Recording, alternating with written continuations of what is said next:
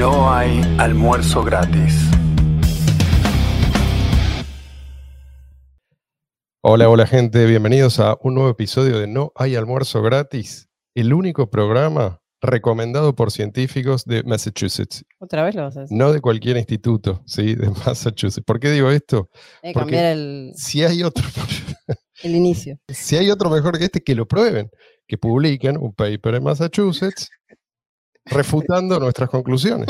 Es muy fácil. Bueno, no es fácil, pero hasta entonces nosotros vamos a seguir insistiendo hasta que vos traigas el, el paper que pruebe lo O contrario. hasta que se te ocurra otra forma de empezar el programa. Marian, me dijiste que tenías noticias horribles y este programa, le- les aviso, va a ir de mal en peor. Ah, bueno. Primero vamos a empezar con Mariana y después se pone aún más sombrío. Los voy preparando. Este, ¿Cómo andas, Luis? ¿Todo bien? Saludos. Aquí le- leyendo el paper de Massachusetts. Muy bien, muy bien. Está, en- está en ambos idiomas, por cierto. Para que no quede es duda. claro, es claro, o sea, nosotros somos simplemente mensajeros de la ciencia. No estamos, está claro esto, ¿no? O sea, no es nuestra opinión, la opinión nuestra no vale nada. Aceptamos las conclusiones. eh, gracias al método científico podemos decirlo. No es, se entendió, ¿no? Sí, sí. Listo, no digo más nada, María. Bueno. Procede. eh, una noticia que tuvo dos partes. La primera parte fue recibir la noticia. La leí en unos grupos. La, la Perdón, esta vez me afectó también esa noticia. ¿eh? Es que por otra vez me me afectó estás- me estás personalmente. spoileando lo que- Me estás spoileando lo que iba a decir.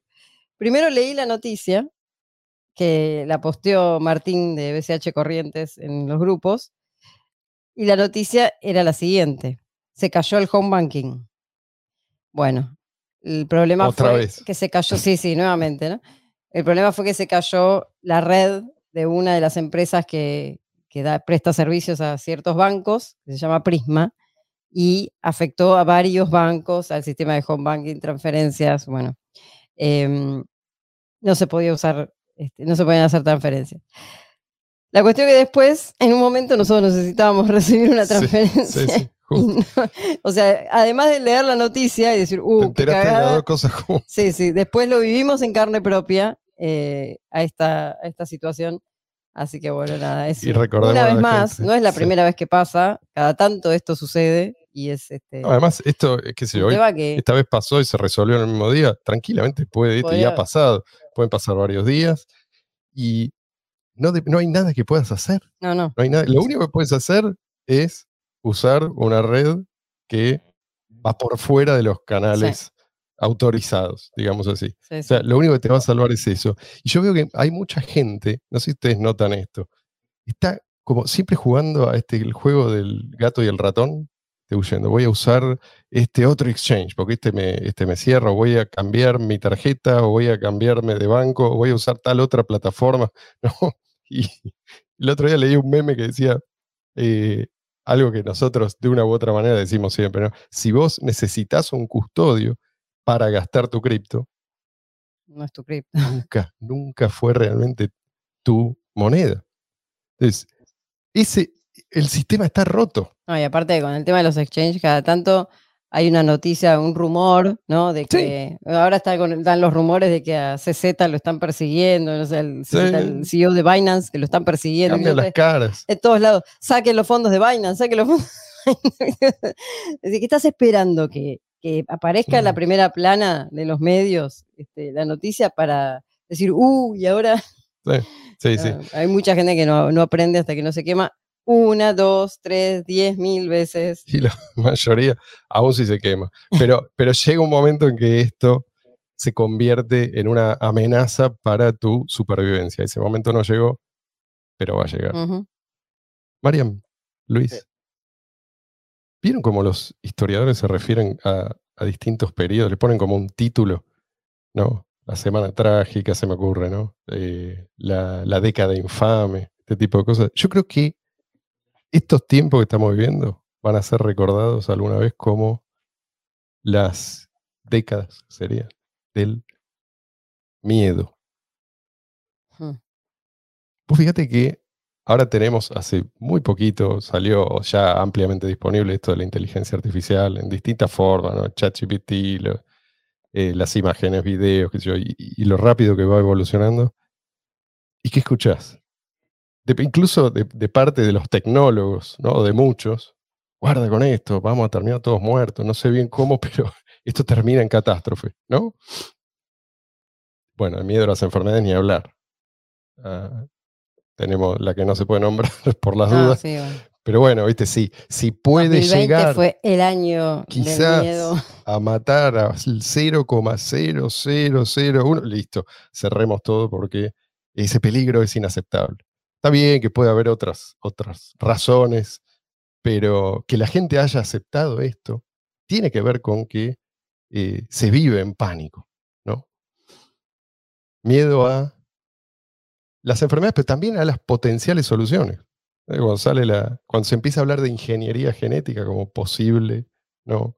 solución para distintas enfermedades, por ejemplo, ya aparecen las voces críticas, no, guarda con esto, va muy rápido. Miedo, miedo a lo nuevo, mie- miedo, a lo viejo también, pues si vos decís, bueno, está bien, no, no querés ir para adelante, veamos para atrás si hay soluciones, incluso eh, por ahí no soluciones tecnológicas materiales, pero sí soluciones en términos de tecnología social, tampoco. Miedo, miedo a todo, hay como una, una falta de confianza, ¿no? Esto es como lo que se respira, un, un pesimismo, una falta de vitalidad que tiene manifestaciones como esta de la que hoy vamos a hablar. Y lo que me motivó a investigar, algunas de las cosas que voy a decir hoy contradicen en parte cosas que dijimos la vez pasada.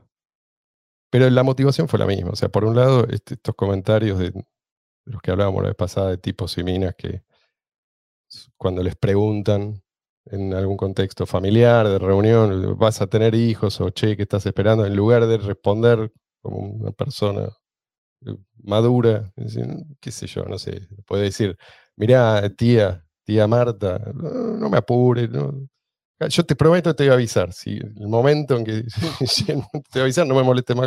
En lugar de hacer eso, me vas a ver, o sea, no- lo vas a notar. En lugar de eso, ¿qué hacen? Van corriendo ¿no? a descargarse en las redes sociales, donde van a te- saben que van a tener apoyo, apoyo barato, pero apoyo al fin, y, no, y nadie va a mostrar alguna objeción. ¿sí? Nadie le va a sugerir que quizás hay algo que no, no está considerando y que esa, esa gente que a ella tanto le molesta, por ahí tiene, qué sé yo, algún argumento a favor de, de esa propuesta, ¿no? Entonces, saben que van a conseguir ese apoyo. Y esto es, esto es algo que en otros tiempos no, no era posible. O sea, si dentro de tu círculo ¿no? familiar o de tu tribu vos no tenías apoyo, afuera no lo ibas a conseguir. Podías ir, salir a llorarle a otros para sentirte bien. No. O sea, las reglas eran para bien o para mal. Pues por un lado esto, por otro lado, y principalmente aquel comentario que me molestó, por el comentario en sí, y particularmente lo celebrado que fue este comentario, el del chico este que decía, lamento haber nacido en este mundo, una cosa así. Lo peor que hicieron mis padres fue... Me dio, me dio mucha bronca este comentario. Y me dio mucha bronca que nadie rechazara nada de este comentario, todo lo que implica, ¿no? Porque, o sea, flaco, vos te ganaste, vos no- te- ¿cómo explicar esto? ¿Cómo, es algo que a veces yo creo o se siente o no se siente, pero vamos a hacer el intento. Vos te ganaste el equivalente a 10.000 veces seguidas la lotería. 10.000 veces seguidas, una tras otra. ¿sí? O sea, por el solo hecho, estás acá, estás respirando. Eso es algo tan extraordinario que, o sea, le, le cabe el calificativo de milagro. Pero no solo eso. Vos no solo estás vivo, sino que naciste como una criatura que es probablemente única en, en el universo. ¿No? Podés tomar decisiones en libertad. ¿Qué otra criatura puede hacer esto? Y no solo eso. Naciste en una época que de por sí, digamos, es- podemos llamar una era de milagros tecnológicos. Las cosas que tenemos hoy, hace 20 años, muchas cosas, no eran ni concebibles, hace medio siglo. Y sin embargo, te quejas porque de alguna manera consideras que este mundo no está a la altura de tus estándares. De, eso- de hecho, hace 20 años no existía el medio en el cual se quejan. Exactamente, exactamente. Y yo digo, tiene que haber una palabra para definir esta actitud, porque t- es- como que cualquier palabra, ingratitud le queda chico. No sé si, si entienden eh, por qué me genera lo que me genera. Entonces, por lo menos tres milagros juntos de lo que estábamos hablando. Y vos quejándote de que el mundo no es exactamente como a vos te gustaría. ¿Qué, es- qué es lo que, o sea, como si esto fuera algo que vos definís, viste, antes de nacer? No quiero que las leyes de la física sean estas y no estas. No, no. Este es el mundo y no es el mundo que te tocó. ¿Sí? Es el mundo. No hay, que, hay otro. Sí. Bueno. Entonces, existís, podés decidir y entre todo, todo lo que hay, los objetos inanimados y, y todo lo animado, fuiste a ser esta criatura. Y te quejas, y te quejas, y a tu alrededor los demás festejan, no festejan, pero digamos, se hacen eco y también se quejan, es como contagioso esto. Y yo digo, hay algo mal, eh, eh, ¿qué, es lo que está pasando? Pues esto no era la actitud prevalente en generaciones previas.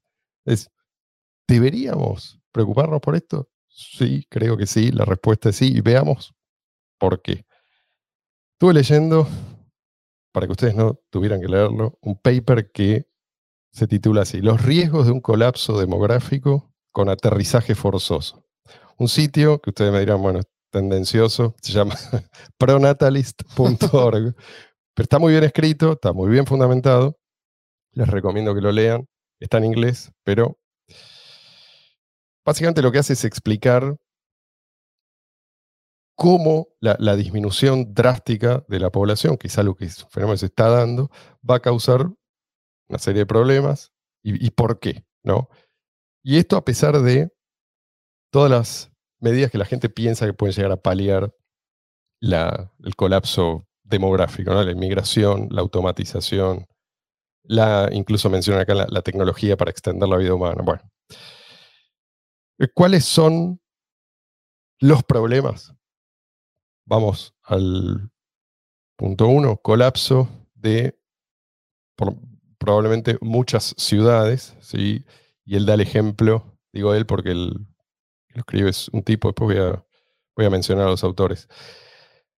Habla de la involución a un estado similar al de Detroit. que Es una ciudad que en Mm. realidad no es que pasó por un colapso demográfico, por la gente sino que la gente huyó de Detroit. No importa las circunstancias, pero bueno, ¿qué es lo que pasó? Un éxodo de población que desencadenó la quiebra de la ciudad.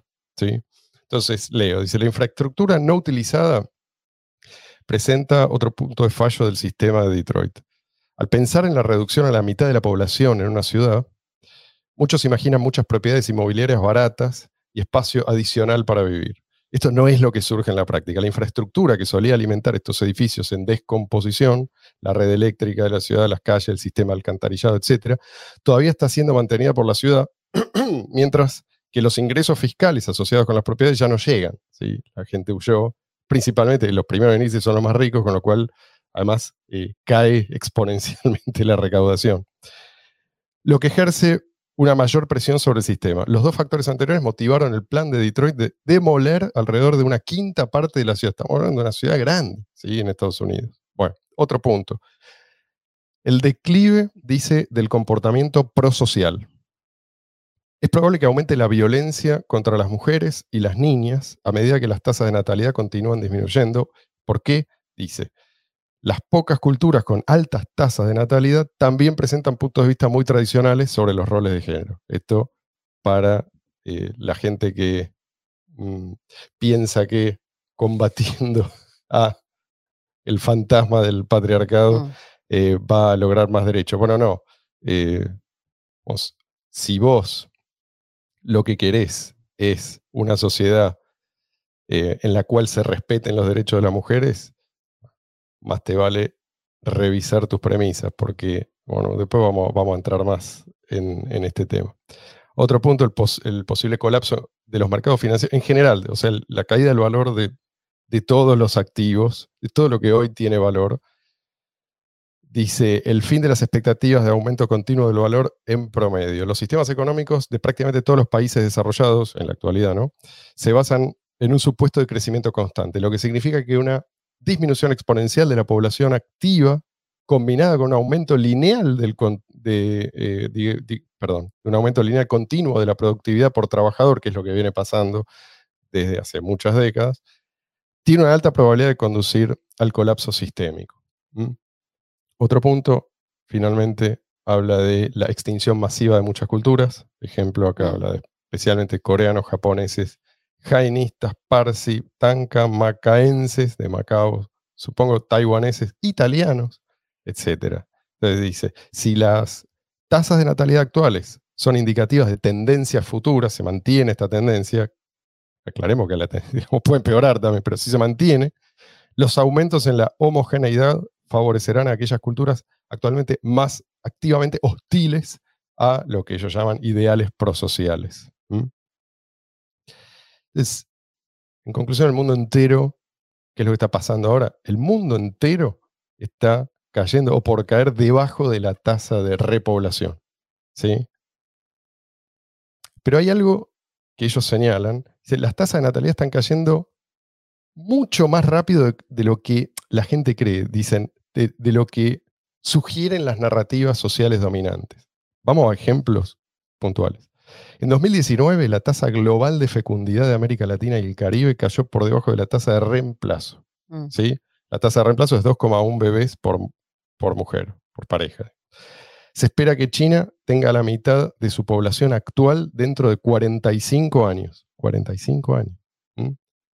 Solo este año, creo que se refiere al año pasado, la tasa de fertilidad cayó más del 13%. Y China ahora tiene una tasa de natalidad más baja que durante la gran hambruna de la década del 50.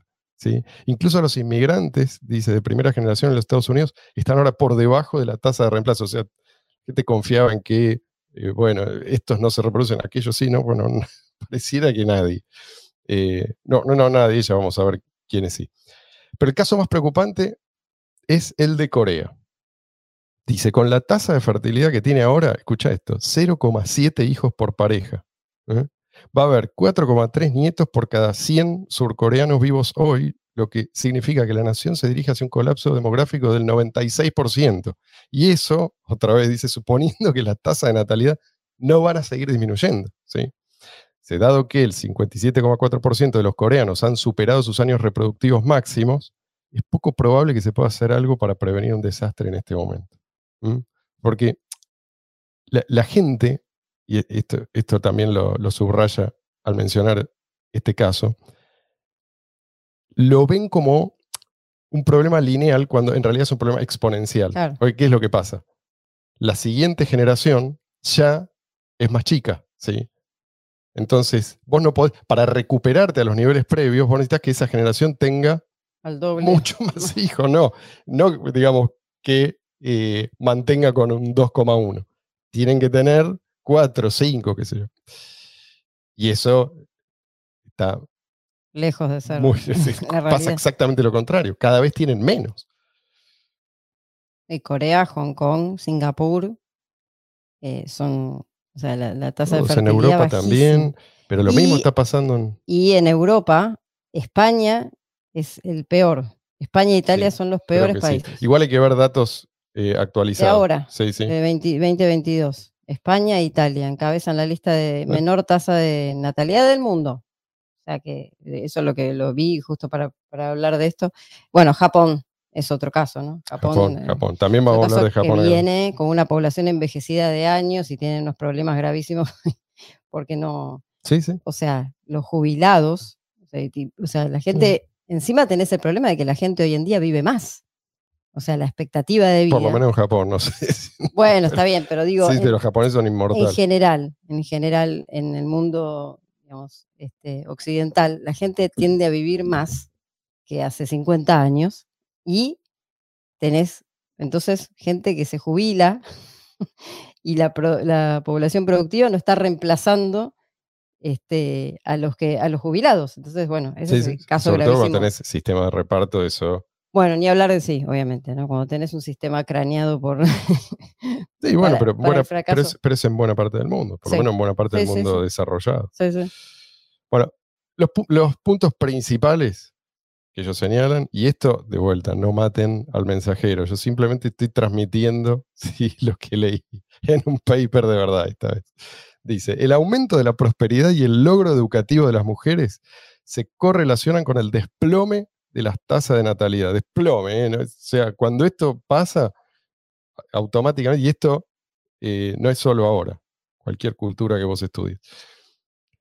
Dice, con el desplome de las tasas de natalidad, que aún están lejos de alcanzar un piso, esto es una observación, ¿no? lejos de alcanzar un, entre comillas, piso orgánico en cualquier nación experimentando actualmente un colapso demográfico.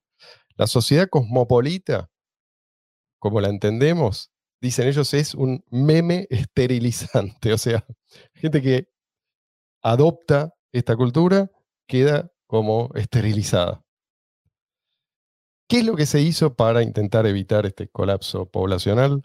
Bueno, ahí van ellos a enumerar distintos. Acá yo hice como un resumen. Dice, a pesar de varios intentos de resolver el problema, ningún país ha dado con una intervención que mejore las tasas de natalidad lo suficiente como para evitar el colapso demográfico. Los políticos, y esto lo explican ellos mismos, se dice, los políticos no tienen incentivos para trabajar en el problema o en el problema de fondo, ya que hacerlo no produce efectos instantáneos que impulsen la reelección. Este es un problema de la política, en particular de la, de la democracia. Hungría dice que gastó el 5% de su PBI total, 5% de su PBI eh, total, tratando de aumentar su tasa de natalidad, no vio prácticamente ningún cambio en la natalidad. Y esto es todo tipo de estímulos, ¿sí? recorte de impuestos, y subsidios, sé yo, bueno, no sirve para nada. Un programa similar en Polonia también tuvo un impacto casi nulo. Desde 2014, Irán ha estado haciendo todo lo posible para, fíjate, ¿no? cultura de lo más disímile, todo lo, posible para que su tasa de fertilidad vuelva a estar por encima de la tasa de reemplazo sin éxito. El colapso de la población, y esto es algo que eh, me preocupa, dice, no mejorará si se convence a las personas con una tasa de natalidad baja de que tengan algunos hijos. En otras palabras, no tiene ningún beneficio convencer a alguien que no está culturalmente motivado para tener hijos de tener uno o dos hijos, ya que es poco probable que, además, es poco probable que sus hijos quieran tener hijos. Tan, tal es la influencia de esta cultura.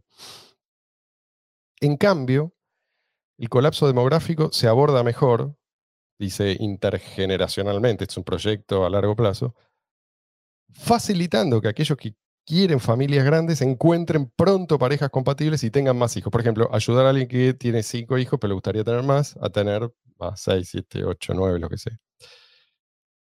Es acá, aparentemente hay un componente, eh, y es- esto después de, leer este paper, fui a ver quiénes eran los que lo habían escrito y escuché algunos podcasts.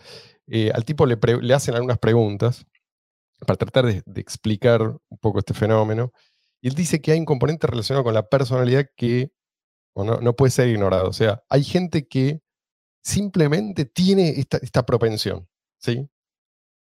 Así como hay gente que, no sé, que le gusta, eh, ¿por qué desde tan chiquito ya muestra esta propensión a, eh, eh, a disfrutar de los deportes? ¿sí? Bueno, también existe esto como un rasgo.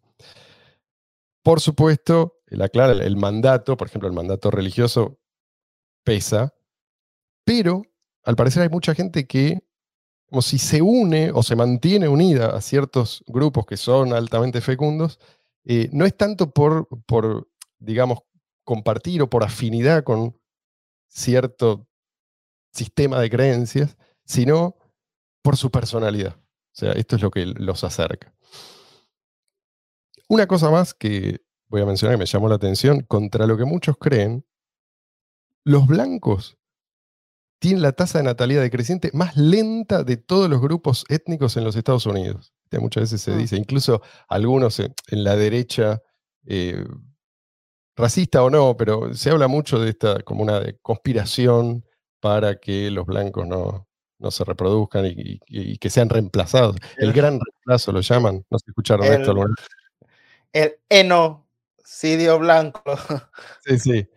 Bueno, No, no sé si puede decir la, la palabra, pero se entendió. sí, pero, pero lo escucharon, la teoría del Sí, gran sí. reemplazo. Bueno, aparentemente no, no es así, o sea, los datos no, no lo respaldan. Y dice que a escala global los únicos dos grupos que muestran algún nivel de resistencia significativa al colapso demográfico, eh, él dice colapso demográfico inducido por la post-prosperidad, Ujú. son los cristianos evangélicos y los judíos ortodoxos. A que, particularmente, en- en- lo- los cristianos evangélicos, particularmente en Estados Unidos, eh, son, si no, si, si no tengo mal el dato, en su gran mayoría son blancos. Bueno, otro dato interesante, Ah, hay muchos negros también. sí hay, hay, pero digo que Ah, sí, Eh, con- ¿Qué? Cu- cu- Curiosamente, uno de los grupos en los Estados Unidos que le, le da más importancia al, al concepto de la familia, diría yo. Sí, sí, O sea, si- si se habla, a- al menos desde, desde el punto de vista que se ve socialmente en la cultura, pues. O sea, tipo, si ves noticias o si ves cuestiones de, de debates culturales, eh, esa palabra se escucha mucho en, en es- en esos grupos. Sí, sí, sí. Y, y bueno, en ese caso, claramente hay un fundamento religioso. ¿sí? Hay un mandato. Bueno, el otro dato interesante que me pareció que, no quería dejar de mencionar es cuanto más monoétnica es una nación, dice más mono- monoétnica barra monocultural, es una nación, más vulnerable es al colapso demográfico. En otras palabras, los países con baja diversidad como Corea del Sur, Japón y China tienen tasas de fertilidad muy bajas, mientras que los países, no me preguntes por qué esto, pero bueno, es así, mientras que los países con alta diversidad, como Estados Unidos, Francia e Israel, son los más resistentes al colapso demográfico y no se trata, porque lo primero que uno piensa es, bueno, está bien, pero los inmigrantes se reproducen más, no se trata de que los inmigrantes compensen las, las bajas de natalidad de los locales, en este Mm. caso, digamos, Francia, que yo, de los caucásicos. Dice, en cada uno de estos países las tasas de natalidad caucásicas son más altas que las de otros países menos diversos. Bueno, entonces, ¿qué es lo que parece funcionar? Y ya entendimos cuál es el problema. ¿Qué es lo único que parece haber funcionado? Y de vuelta, no maten al mensajero, yo simplemente lo estoy transmitiendo. ¿sí? Dice, quizás la historia más exitosa es la de una autoridad religiosa que promueve una mayor fertilidad. En Georgia, en el, en el país, ¿no? Eh, no en el Estado donde el patriarca de la Iglesia Ortodoxa anunció que personalmente bautizaría y se convertiría en el padrino de cualquier niño ortodoxo tercero o superior nacido de una pareja casada en el país, la tasa de fertilidad aumentó en un, casi un 25% sin ningún resultado social, o dice, sin ningún resultado social negativo significativo. Y, y para Casi que, que- casi que autografió a los, a los bebés. Dice, esto demuestra un papel interesante del capital social, la homogeneidad cultural y la fe en la cuestión de la natalidad. Y esto también significa que los países laicos tendrán, y esto lo dice de una forma muy, muy suave, un conjunto diferente de desafíos y herramientas para resolver el problema. Por no decir, es, es tan jodido. Bueno, estos, eh, acá, acá tengo lo- los nombres, Malcolm y Simon Collins, es una pareja. Ellos mismos aspiran a tener, dicen, 13 hijos en lo posible. Eh, síganlos en Twitter porque es muy entretenido también. El tipo es el que más habla, es el que más con- conferencias o, más entrevistas da, pero eh, la mujer también es, es una mina brillante, me parece. Eh, escuché un podcast en el que ella participa, igual supongo que debe tener mucho menos tiempo porque con, con tantos hijos, no sé cuántos tienen ahora, pero ellos Creo que cinco. tienen la idea, tienen cinco por ahora. Eh, ellos consideran que el colapso es inevitable, o sea, el colapso demográfico nunca se pudo evitar en la historia, no se va a poder evitar ahora. Todo lo que ellos investigaron apunta a esa conclusión. Por eso ellos aspiran no a revertirlo necesariamente, sino aspiran a resucitar la civilización de acá a unas cuantas generaciones, probablemente de acá a unos siglos. ¿sí? Entonces, lo que ellos defienden es para, para mantener, así como, eh, creo que dio este ejemplo también, así como en los monasterios se, mantuvo ¿sí? una cultura que eh, si no fuera por el trabajo de, esos monjes se, se habría perdido, ellos defienden una especie de pronatalismo protecnológico, ¿sí? porque en general las culturas que son pronatalistas tienden a ser anti-tecnológicas. Mm. Entonces, ellos tienen toda una estrategia, y no, quiero hablar específicamente de la estrategia de ellos, pero em, pasa en parte por eh, detectar, porque ellos, ellos lo que no quieren es la, una cultura homogénea. Ellos dicen que la clave de la supervivencia a largo plazo es preservar distintas culturas. Y una de esas culturas que ellos quieren preservar es justamente lo que hoy llamaríamos la cultura progre, si vos querés. O no progre, pero cosmopolita. Y se es una cultura que merece ser preservada y va a desaparecer. Si no hacemos algo, va a desaparecer. Sí. El multiculturalismo. claro. Eh, pero, pero en este caso, o multiculturalismo no, no forzado. Ellos, eh, bueno, no, no vamos a hablar de la estrategia porque sería muy largo. Pero, digo, más, más allá de el pesimismo de, esta pareja, de los, Collins, porque son, en el corto y mediano plazo son súper pesimistas. No sabemos a ciencia cierta si ellos, si, tienen razón, si está justificado ese pesimismo.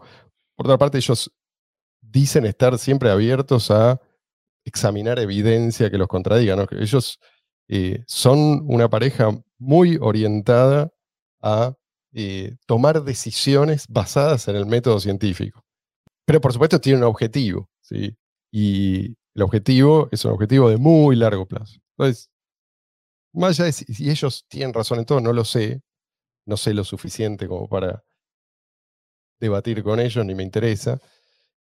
Pero a la luz de todo esto, por lo menos de algunos datos que surgen de este paper, o que que este paper refleja. Quizás lo que tenemos que hacer, y ahí acá es donde me parece que la vez pasada por ahí eh, el mensaje tendría que ser refinado un poco.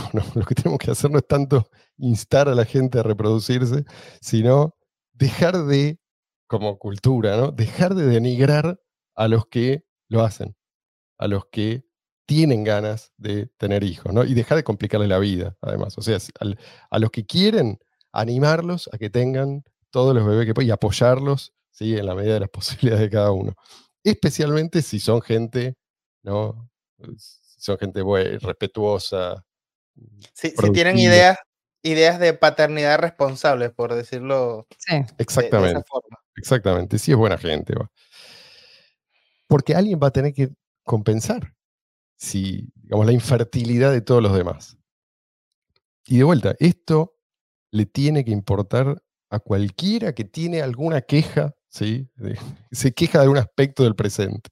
Porque, vamos, especialmente a los que se quejan de los principios que organizan las sociedades hoy en día. Si vos te quejas de eso, eso significa que vos querés algo diferente y sabés que es posible. ¿sí? En el futuro.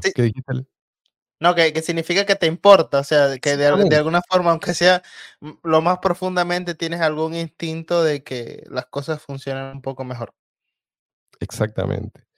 Entonces, por eso, a pesar, quizás no sea lo más efectivo, pero eh, igual, tenemos que insistir en esto. Si vos querés tener influencia sobre ese futuro, lo, mejor que puedes hacer es tener hijos. nadie va a tener más influencia que vos sobre tu hijo. Y esto es algo que, para bien o para mal, ¿no?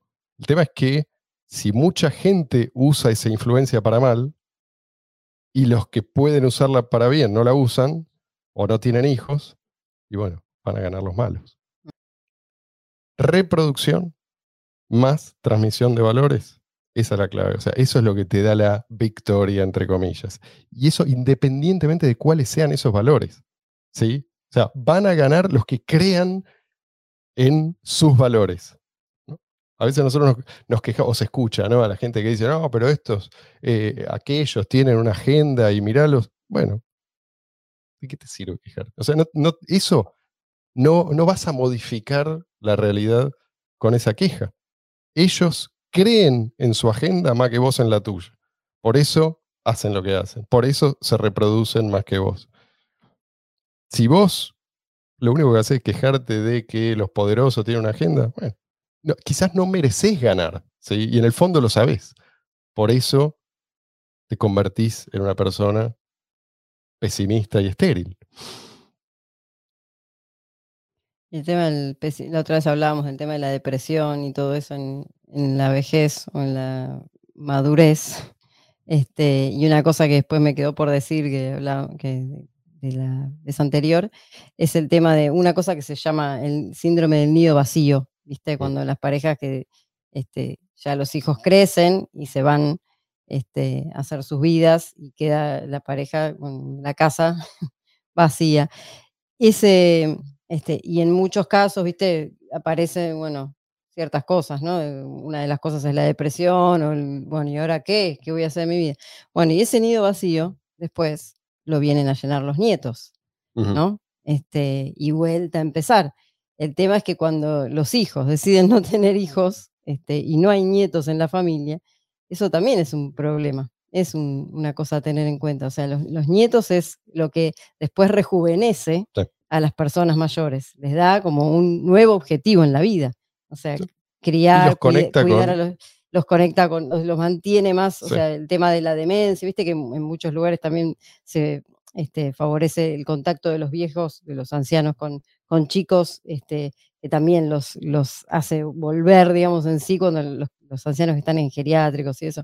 Bueno, todo eso es algo que cuando los nietos aparecen, para las personas mayores es como un volver a vivir, volver a tener un objetivo, volver a tener un plan, eh, la alegría, ¿no? De escuchar las voces de los chicos, de ver a los chicos corriendo, llevarlos a la plaza o lo que sea. Este, y eso es algo que en muchas, muchas personas mayores hoy en día no les pasa, no tienen la experiencia de tener nietos porque los hijos decidieron no tener nietos. Bueno, eso es algo que me quedó por decir de la vez anterior. Sí, sí, es así. Eh, eh, es algo que es una decisión que, eh, aún si a vos no te interesa lo que va a pasar de acá a unos siglos, como esta, esta pareja que está centrada en una solución de muy largo, pensá en los años que te quedan de vida. Em, pero parece ser como más fácil asumir este rol de víctima, ¿no? De víctima, o sea, yo no soy, como decíamos antes, increíblemente privilegiado por, haber, por simplemente por estar vivo y por porque puedo tener un impacto positivo en el mundo que me rodea y porque puedo crear vida humana. No, soy un pobre tipo que si solo sufre y el mundo es este mundo es un mundo de sufrimiento, entonces yo me indigno y sufro y entiendo que traer una criatura a este mundo es aumentar el sufrimiento, por lo tanto, este, no lo voy a hacer. O sea, este, esta actitud y el otro, eh, no sé qué es peor, el, que, el que, digamos, no puede molestarse con cualquier cosa que no sea su propia gratificación instantánea. O sea, son actitudes que si terminan prevaleciendo, este pesimismo radical, si querés, o, y este hedonismo radical, no hay civilización que aguante está probado esto, no, no, es, simplemente lo que a mí me parece. ¿sí? la reproducción es una manifestación justamente de todo lo contrario, ¿no? Es de vitalidad, de, optimismo, de gratitud. Pero si esto no, si, si, nada de esto abunda, la pregunta es, ¿se, ¿se puede revitalizar una cultura cansada, entre comillas? Bueno, yo creo que este es el problema de fondo. El problema no es económico, como dicen algunos, ¿viste? Le gusta quejarse, que no, pero bueno, ¿cómo querés que yo tenga un pibe si apenas puedo? Mm. bueno, fíjate en, las condiciones que tuvieron tus ancestros se reprodujeron. esto no. El problema es, el, creo, creo yo, y, es, esta gente no lo menciona en estos términos, pero creo que es algo que se mm, deduce.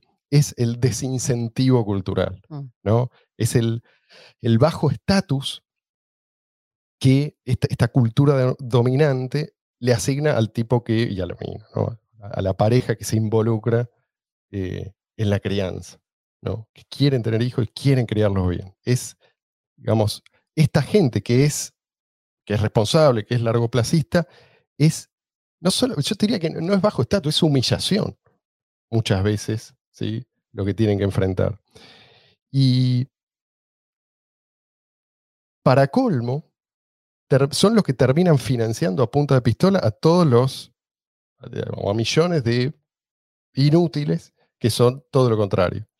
Entonces, tenés un sistema que castiga la buena conducta y recompensa la mala conducta. Bueno, a la larga esto es incompatible. claro, es incompatible con la civilización. Bueno, ¿qué tienen entonces en común estas culturas que parecen inmunes a la infertilidad? La cohesión, que se mantiene en el tiempo, porque la, cohesión es algo que se puede perder, se mantiene en el tiempo por medio de la presión social, lo que hablábamos la vez pasada, que puede ser positiva o negativa, o tiene que ser positiva y negativa, ¿no? Y finalmente, en caso extremo, el ostracismo. Esto es, o sea, yo, lo lamento, pero es así. Creo que los libertarios eh, vamos a tener que aprender de estas culturas. O aprendemos o nos extinguimos. Mm.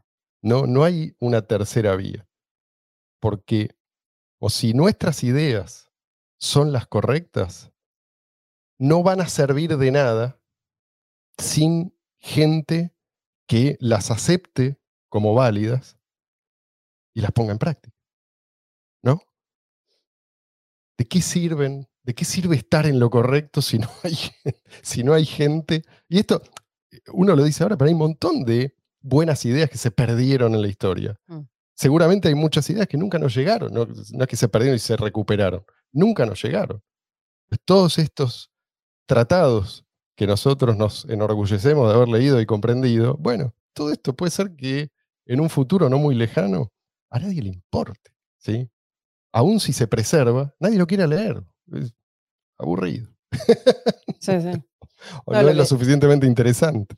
Lo que de, lo que estabas diciendo, se me ocurrió pensar cuando hablamos en aquel episodio sobre el narcisismo.